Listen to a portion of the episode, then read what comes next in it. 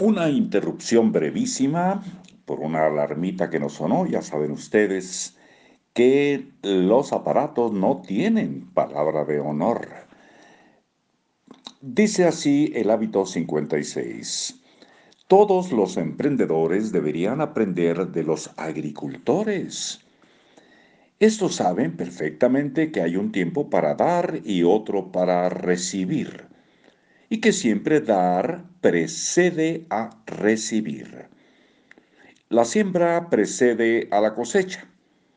Si cada emprendedor eh, lo tuviera tan claro y actuara bajo esta ley de la naturaleza en ese mismo orden, creemos que la mayoría de los proyectos saldrían adelante, verían la luz y serían perdurables. Imagina ahora que plantas la semilla de una manzana. Una semilla es bien poca cosa, piénsalo. ¿Cómo algo tan pequeño podría convertirse en algo tan grande y que año tras año va a ofrecer sus frutos? Pero, como sabes, un árbol frutal tarda años en dar fruto. Necesita tiempo para crecer y desarrollarse. Durante ese tiempo no da nada. Al contrario, pide mucha atención, reclama muchos cuidados. Nos entristece ver a nuevos empresarios que esquilman su negocio el primer año y que se quejan de obtener apenas rentabilidad. Deberían aprender la ley de la siembra y la cosecha. Es una simple semilla ¿Cuántos frutos potenciales existen? Incontables. El proceso toma su tiempo y tiene su reloj interno. Ahora imagina que en un momento de duda el agricultor escarba en la tierra para ver cómo marchan las cosas y así comprobar si su semilla ya ha hecho raíces. Por supuesto que no hace esto pues echaría a perder el proceso. El granjero conoce los tiempos y los respeta. Es paciente y confía en que está haciendo lo correcto, aunque no vea resultados. ¿Cuántos emprendedores dudan y están ansiosos por ver resultados pronto? Desconfían de ellos mismos y acaban malbaratando el proceso de su startup. Para recibir primero hay que dar, siempre, todas las veces, y dar mucho. Pero recuerda que no das para recibir, das porque eres y sientes abundancia en cada momento. ¿Cómo podrías no dar haciendo así las cosas? La abundancia es el flujo dinámico de dar y recibir, que cuando se interrumpe por el egoísmo, cierra la circulación de cosas buenas por nuestra vida. Así es la naturaleza del universo. Expansión continua en un flujo creativo sin fin.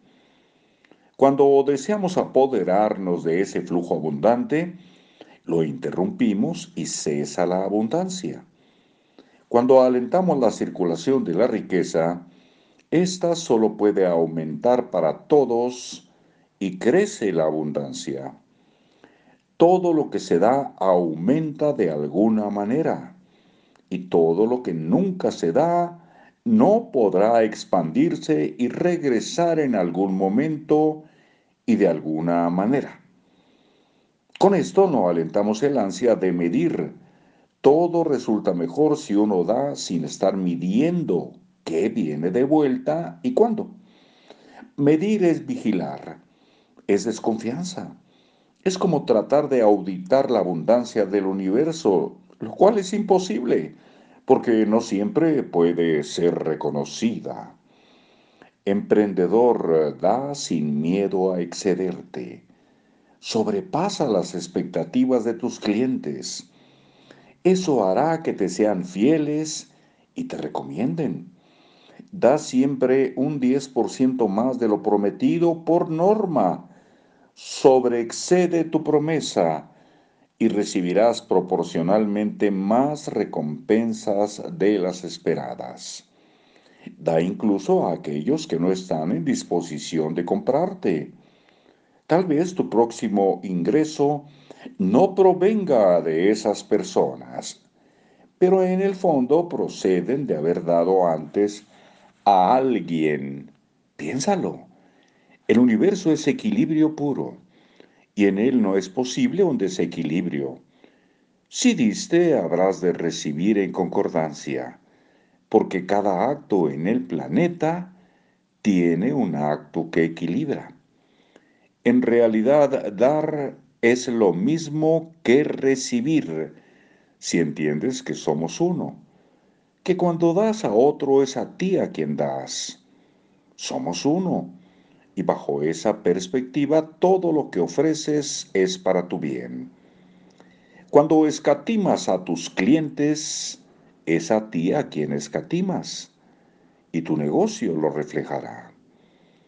Algunas veces te encontrarás con personas que no están dispuestas a recibir, tienen algún problema de autoestima a algún nivel y creen no merecer. Aún en ese caso, da.